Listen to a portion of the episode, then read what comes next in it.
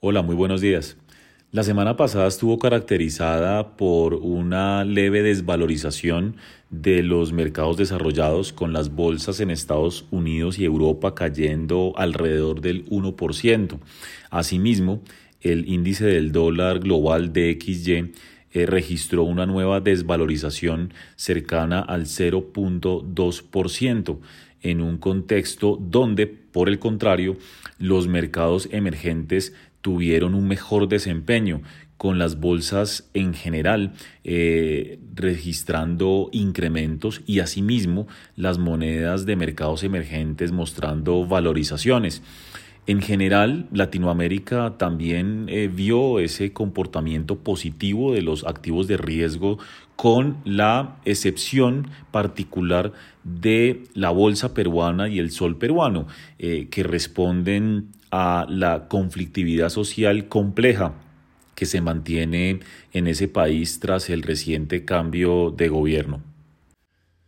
Cabe destacar que el eh, buen comportamiento relativo de los mercados emergentes eh, se produjo por eh, la continuidad de noticias favorables provenientes de la economía china. recordemos que el mercado ha estado particularmente animado a nivel global en las últimas semanas tras el levantamiento de la mayor parte de restricciones para enfrentar el COVID en ese país y medidas de política pública enfocadas para fortalecer el sistema o el sector inmobiliario chino. Eh, al principio de la semana pasada conocimos el PIB de China correspondiente al año 2022, el cual vino por arriba de lo esperado. Em, en todo el año completo, la economía china terminó creciendo 3% cuando el mercado esperaba un 2.7%. De hecho, el dato del cuarto trimestre vino bien por arriba de las estimaciones en un 2.9% frente a 1.8% esperado.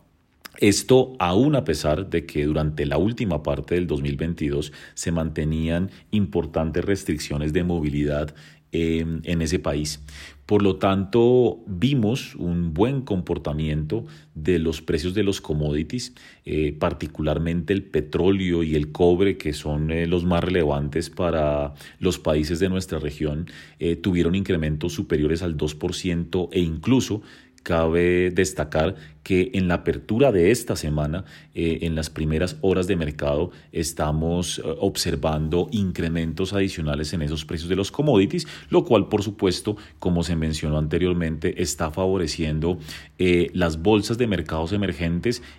y también sus monedas.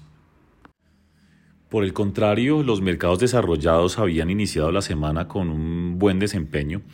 eh, principalmente porque los datos asociados al comportamiento de precios en eh, Estados Unidos mantuvieron una tendencia favorable. Se conoció de hecho que el índice de precios al productor tuvo una reducción en el mes de diciembre, lo cual siguió animando al mercado en la posibilidad o en la expectativa de que la Reserva Federal va a reducir el ritmo de incremento de tasas eh, de interés en la próxima reunión de política que será el primero de febrero. Asimismo, en Europa se conoció que el IPP alemán eh, tuvo un descenso en términos anuales del 28% al 22%, eh, superando inclusive las expectativas del mercado en esa caída. Ahora bien, si bien esto pues, es positivo desde el punto de vista de las expectativas de política monetaria, también se conoció que eh, los indicadores líderes de la economía norteamericana registraron un comportamiento mucho más débil de lo esperado, particularmente en eh, las ventas de retail y en la industria. Datos que vinieron eh, con contracciones y en el caso particular de la industria la mayor en dos años, lo cual mantuvo en elevadas las probabilidades o las preocupaciones también de una recesión en ese país. Y aún en este escenario, digamos, lo favorable para la inflación de menor actividad y los datos observados de IPP e inclusive de inflación en los últimos meses en Estados Unidos y en Europa, lo cierto es que varios miembros de la Reserva Federal como Brainerd, Williams, Bullard y Mester eh, la semana pasada mencionaron que eh, independientemente de este mejor comportamiento de los precios y la desaceleración de la actividad, todo apuntaba a que se debía mantener el ciclo de aumento de tasas y en particular que la política monetaria debería, seguir siendo restrictiva por un tiempo.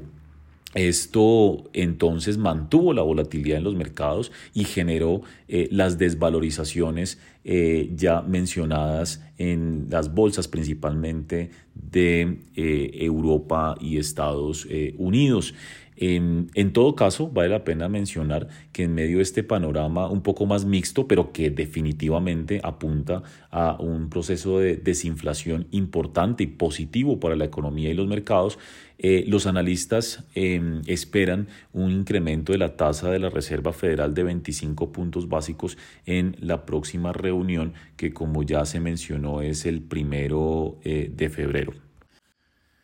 En general, los mercados van a estar atentos esta semana a cualquier indicio o indicador eh, que reafirme o cambie las expectativas de incrementos de tasa de interés de 25 puntos básicos para la reunión de la próxima semana de la Reserva Federal. De todas maneras, es posible que el ánimo se mantenga eh, optimista en los mercados en la medida en que justamente esos datos eh, recientes siguen apuntando a un proceso de desinflación que debería ser bastante positivo en el corto y mediano plazo. Por supuesto, em, la decisión de la próxima semana es relevante no solamente para determinar si ya estamos efectivamente en el pico del ciclo de tasas de interés de la Reserva Federal,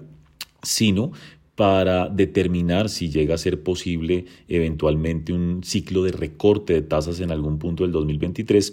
algo que al menos por ahora ha venido siendo descartado por parte de la mayor eh, del mayor número de miembros de Reserva Federal eh, recientemente. En, en, general, el mercado arranca esta semana con eh, buen ánimo. En promedio vemos incrementos de 0.2, 0.3% en las bolsas europeas. El dólar pierde algo de terreno frente a monedas duras como el euro y los bonos del Tesoro se mantienen relativamente controlados cerca del 3.50%, lo cual es algo positivo también para el comportamiento de los mercados emergentes. Los commodities, como ya se mencionó, arrancan con eh, un tono bastante favorable hoy, así que eh, es posible que tengamos esta semana eh, noticias favorables desde el punto de vista de los mercados, pero eh, insistimos en que la decisión de la Reserva Federal de la próxima semana es determinante para el comportamiento futuro, particularmente de corto plazo,